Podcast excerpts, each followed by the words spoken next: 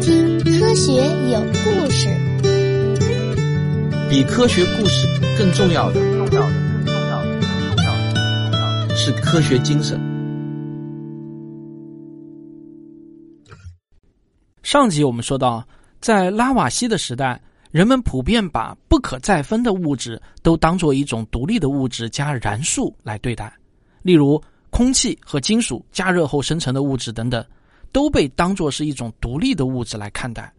而拉瓦锡啊，则是第一个打破这个传统观念的人。他通过自己亲手设计的一个个精密实验，提出了两个在化学史上具有里程碑意义的重要理念。每一个化学元素的发现，都是科学思维的胜利。欢迎收听《化学有故事》。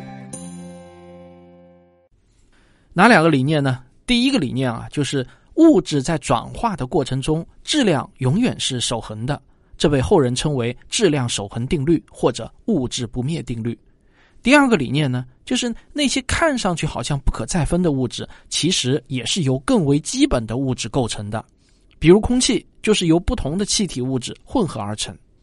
这两个新理念就像是现代化学理论的两块指路标。从此呢，化学走上了正确的方向，开始进入到快速发展的阶段。基于以上两个新理念，拉瓦锡就重新解释了水银加热变成红色粉末，又再从红色粉末变回水银的实验。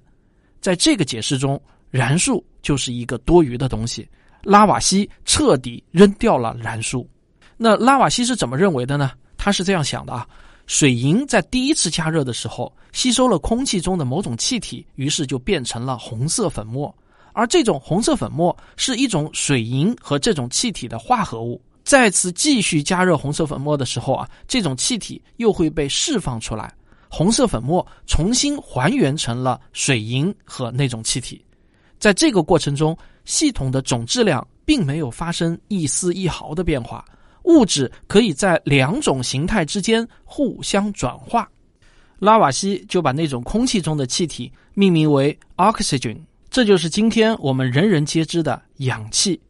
尽管普利斯特里先于拉瓦锡发现了氧气，但普利斯特里并没有意识到氧气是空气中本来就存在的一种物质，而是错误的认为它是一种脱燃素气体。当拉瓦锡认识到空气并不是一种单一的物质的时候，就好像是打开了藏宝屋的大门。既然被四元素理论认为是组成万物的最基本物质之一的空气是一种化合物，当然，今天我们知道啊，空气其实是一种混合物。但是在当时啊，化学家们还很难把化合物和混合物的概念给清晰的区分出来。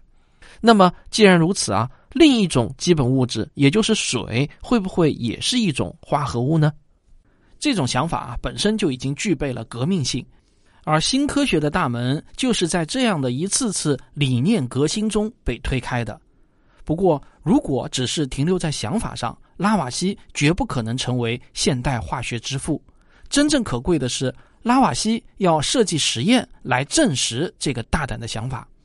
我在平常的各种讲座活动中被问到最多的一类问题啊，往往是这样的句式：“汪老师啊，你觉得叉叉叉叉有没有可能？”比如说啊。你觉得有没有可能，我们做梦就是在接收另外一个平行世界中的自己的信息呢？啊，像这样的各种各样的，有没有可能是我被问到频率极高的问题类型？那面对这样的问题呢，我的回答往往是这样：你能想到这种可能性很好，说明你的思路很开阔，具备创新的潜质。不过啊，想到某种可能性其实并不是太难。你的真正挑战是能不能设计出一个实验来证实或者证伪你假设的那种可能性呢？这才是一种更高级的思考方法。让我们来看看拉瓦锡为了证实自己大胆的假设，他设计的巧妙实验是怎样的呢？首先啊，他把一个装有水的球形玻璃皿放在一个炉子上加热，这样就可以生成纯净的水蒸气。水蒸气被引入到一根铁管中，这根长长的铁管呢是横穿过一张炉台的，啊，炉台上面又铺满了烧红的炭，铁管被这些炭烧成了红色，水蒸气通过这根处于红热状态的铁管后，然后再被引入到一根弯曲成弹簧状的铁管中，而这根弹簧状的铁管啊，则是浸泡在冰冷的水中的。那这样一来呢，铁管中的水蒸气就会被再次冷却，铁管的末端被接到一个用来收集冷凝水的瓶子中，瓶子的上方再通过一根管子连接到一个用来收集剩余气体的瓶子，整个系统呢是一个密封的非常好的封闭系统。好，我估计啊，刚才我描述这个实验装置呢，大家听起来是有一些复杂，会有一些听得一头雾水啊。那为了便于大家理解啊，我把拉瓦锡的设想和它的原理啊再说一遍。这次呢，大家可以忽略具体的实验装置，只专注在它的实验原理上。拉瓦锡的设想呢是这样的：如果水是一种化合物，那么当水蒸气通过红热的铁管的时候，水蒸气中的某种物质或许呢就会和铁管发生反应，被铁管吸收掉。那么另一头冷凝出来的水的质量就会损失一部分，而损失掉的这部分的水的质量呢，又应该是刚好等于铁管增加的重量加上最后一个集气瓶增加的重量。如果最终的实验结果与预期相符的话，那就说明水可以分解成两种不同的物质。不知道大家发现没？拉瓦锡的这个实验想要做成功啊，对实验设备的精度以及测量的精度都要求极高。好在呢，拉瓦锡有两大法宝助力他完成如此高难度的实验。他的第一个法宝是什么呢？不是别的，就是钱。他很有钱，他能请能工巧匠帮他打造他想要的任何实验装备。据说啊，光是各种各样的烧杯，他就有一万三千多只，还有二百五十个不同形状和功能的仪器摆满了他的实验室。全世界精度最高的天平秤，它就有三台。这个设备之豪华丰富啊，恐怕全世界也找不出第二个能与之媲美的人了。他的第二个法宝呢，则是他的妻子玛丽安娜。几乎所有介绍拉瓦锡生平的书啊，都会提到这位比拉瓦锡小十五岁的夫人。不仅是因为十三岁的玛丽就嫁给了二十八岁的拉瓦锡，郎才女貌，传为科学史佳话，更是因为啊，玛丽的智慧似乎呢不亚于拉瓦锡。不管是做实验，还是组织社交活动，还是帮拉瓦锡打理财产，玛丽安娜都能得心应手。更重要的是呢，玛丽的绘画技巧还非常的高超。拉瓦锡著作中的所有实验图，那基本上都是由玛丽亲手绘制的。另外，玛丽还精通法文和英文，而拉瓦锡呢不懂英文，所以玛丽啊经常把一些英文文献翻译成法文供拉瓦锡参考。在拉瓦锡去世后，玛丽也是精心整理了拉瓦锡的所有手稿和遗作，对拉瓦锡的学术成果的传播起到了至关重要的作用。因此呢，也有一些学者啊就把玛丽尊称为现代化学之母。如果不是拉瓦锡的结局啊是最终被送上了断头台，我想啊他的人生会是一个完美到令任何人都难免心生羡慕的人生啊。金钱、兴趣、事业、成就、家庭，一切都完美到无以复加。好，我们不扯远啊，回到主题。拉瓦锡的这次实验呢，做成功了，不仅再次证实了质量守恒定律的正确性，他还有更重要的发现。拉瓦锡从集气瓶中收集到的气体，显然是一种新的物质，它比空气轻。蜡烛在这种气体中呢，无法燃烧。当这种新的气体与氧气混合后，遇到电火花就会发生爆燃现象，这种新的气体就被拉瓦锡命名为 hydrogen，本意呢就是能促成水的气体。那这就是我们今天人人皆知的氢气。最神奇的是啊，氢气与氧气发生爆燃之后，居然啊又能重新生成水。通过这个实验，拉瓦锡是第一个认识到水的真相的人。水可以分解为氢气和氧气这两种气体。两种气体也可以重新再结合成水，氧气不仅仅存在于水中，在空气中也大量存在。这么看来啊，氧气就是比水和空气更基本的一种物质了。综合所有这些认识啊，拉瓦锡就创立了氧化学说，来取代流传了二百多年的燃素学说。氧化学说有些文章呢，也把它称为氧理论。它的核心思想啊，就是围绕着氧这种基本元素展开的。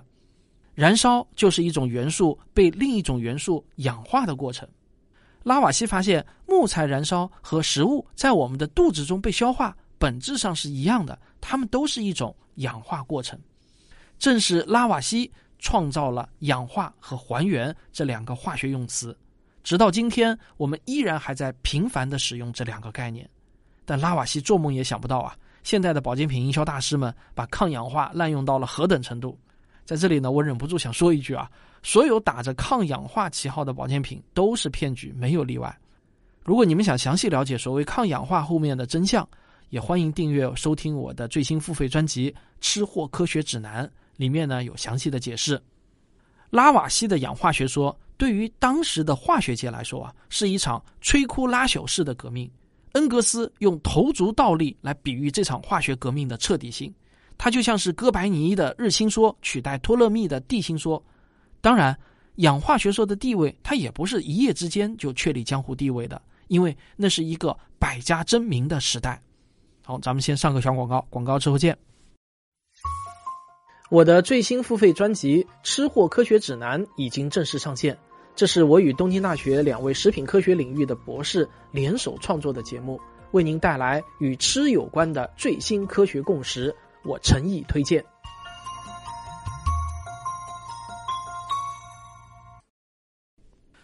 十八世纪的下半叶呢，是化学这门新科学的黎明时期，在欧洲大陆上冒出了许许多多痴迷于在瓶瓶罐罐中寻找新物质的人。他们把在这个世界上能找到的一切物质都收集起来，然后啊，把各种不同的物质用排列组合的方式混合，再给他们施以酷刑，什么碾压、火烤、冰冻、蒸馏、结晶，甚至是刚刚发明没多久的通电等等。他们用尽一切手段折磨这些物质，目的呢，都是为了把一种物质分解成更为基本的另一种物质。在那个时代。你很难从行为上分辨出一个化学家和一个巫师或者药剂师的区别。比如啊，我小时候特别爱看的一部动画片《蓝精灵》，里面的那个格格巫啊，整天游走在一大堆的试管中间，把各种各样千奇百怪、五颜六色的液体倒来倒去，还时不时的冒烟啊。那小时候呢，我觉得这是巫师的典型形象。实际上啊，这也是当时欧洲的那些化学家们的典型形象。尽管啊，各国的化学家对物质的组成有着迥然不同的看法，但有一个共识呢是逐渐形成了。这个共识就是，世界上所有的物质啊，大致可以分成两类：一类呢是通过一切手段都无法再分解的简单物质，比如说像各种各样的金属就是典型的这类物质；还有像氢气、氧气这样的气体物质。今天呢，我们把这些物质啊叫单质。第二类物质呢，就是由不同元素组成的化合物。但拉瓦锡对化合物的认识啊，又比其他人更深一步。根据他的氧化学说，化合物呢又可以分成三类。第一类就是氧气与非金属元素组成的化合物，这类化合物被拉瓦锡统称为酸。第二类呢是氧与金属元素组成的化合物，这类化合物就被拉瓦锡统称为碱。比如我们前面一再提到的那种红色粉末氧化汞。就是拉瓦锡称为碱类的物质，第三类呢，则是酸和碱再反应后生成的新物质，这被他称为盐。当然啊，拉瓦锡对酸、碱、盐的定义和我们今天有所不同，但是在那个化学的黎明时代，这种分类思想就像是照亮前路的晨光，意义非常重大。那个时代的探索者们逐渐认识到，这个世界上化合物的数量要远远多于基本物质的数量。寻找基本物质就好像是大航海时代发现新大陆一般令人着迷，但即便有无数人痴迷于寻找世界上不能再被分解的基本物质，可真正得到公认的基本物质啊，其实也并不是很多。在拉瓦锡四十多岁的时候，大约呢也就是找到了三十多种基本物质。拉瓦锡把这些用尽一切手段都不能再被分解的物质呢，就叫做基本元素。但是这些物质的名称啊，却极为混乱。每个人在发现它们的时候，基本上都会给它们起一个新名称。就比如说氧气，当时呢就有促生命气体、最适宜呼吸气体、脱燃素气体、促燃烧气体等等各种名称。这使得化学家们交流起来十分的困难，谁也搞不清楚其他人说的那种物质是不是就是自己知道的某种物质呢？拉瓦锡和另一位法国化学家德莫维奥一拍即合。决心要终结这种混乱的局面，他们开始收集整理各地化学家们找到的物质，通过重复实验来合并同类项、归类整理、统一命名。做这件事情，拉瓦锡还有一个强烈的动机，就是希望通过统一化学物质的名称来达到传播他的氧化学说的目的。在这个过程中呢，拉瓦锡就郁闷的发现啊，尽管自己拥有全世界最豪华的实验室，居然啊没有一种基本物质是自己首先发现的，自己所知道的所有的基本物质都被别人提前发现过。一七八七年，化学史上第一本专门给物质命名的书叫《化学命名法》出版了，包括拉瓦锡在内，一共有四个作者。这套命名方法的核心思想呢是这么几条：第一，一种物质对应一个名字。啊，这条听着好像是句废话，但如果放到当时那个名称混乱不堪的环境中，这条思想是很重要的指导思想。第二，所有的基本物质都只用一个单词表示，不要弄得老长。第三呢，化合物的名称要包含所有基本物质的名称，这样一来啊，人们只要看到名称就能知道这种物质可以用哪几种基本物质给制造出来。这套命名体系呢，就一直沿用至今，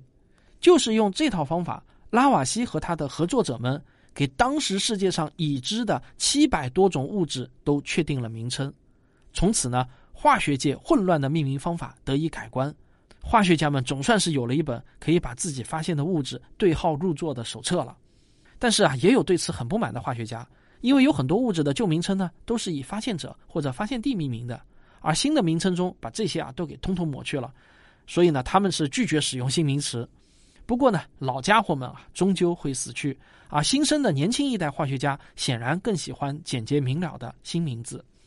两年之后，一七八九年，现代化学终于有了一部开山之作，这就是拉瓦锡独立完成的现代化学史上一部里程碑意义的巨著《化学基础论》。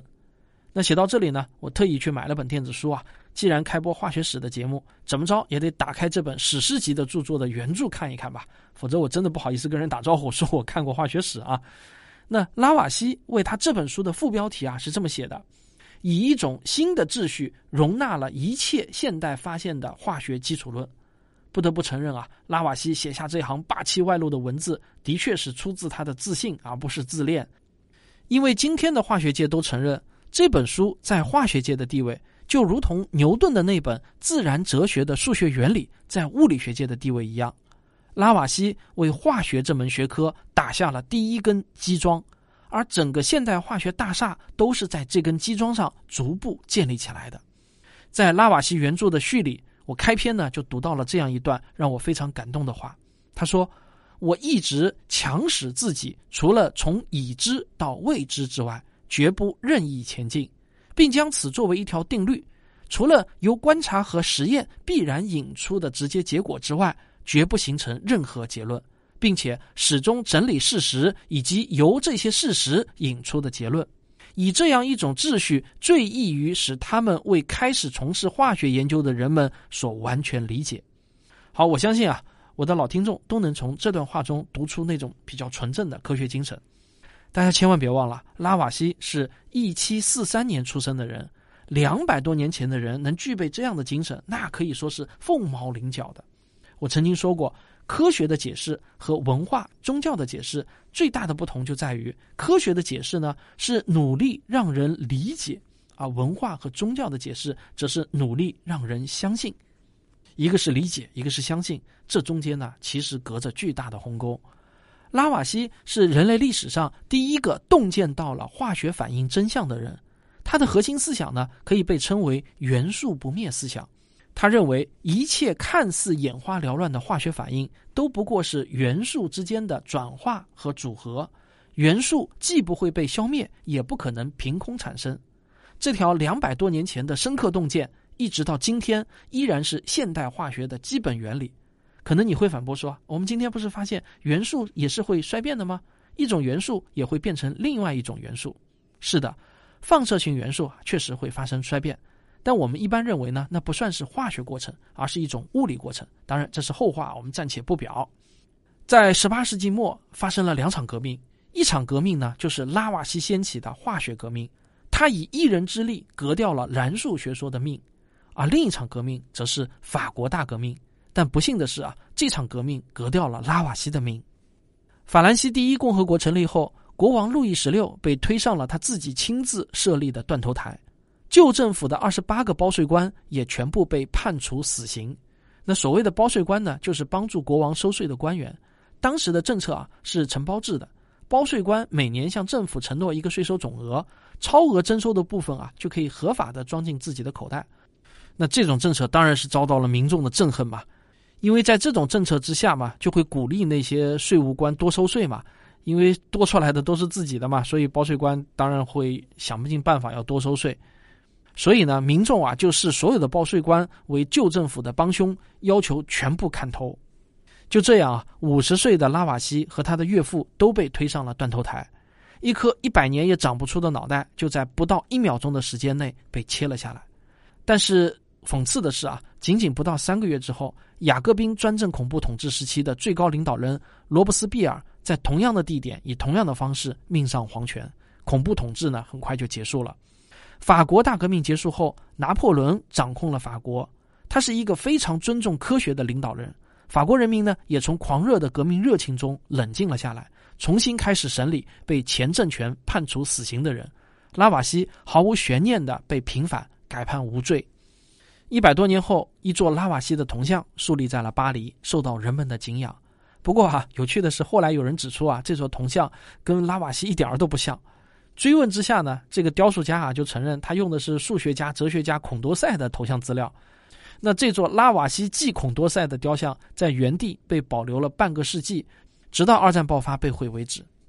拉瓦锡为过去称作炼金术，现在称作化学的这门古老的学问开创了一个崭新的时代。但是化学的征程啊，其实才刚刚开始。人类对元素到底是什么？他们之间为什么能分分合合，还是一头雾水？明明是同一种元素，为什么在不同的化合物中会呈现出天差地别的性状呢？这些问题，拉瓦锡是想破头也想不出个所以然来。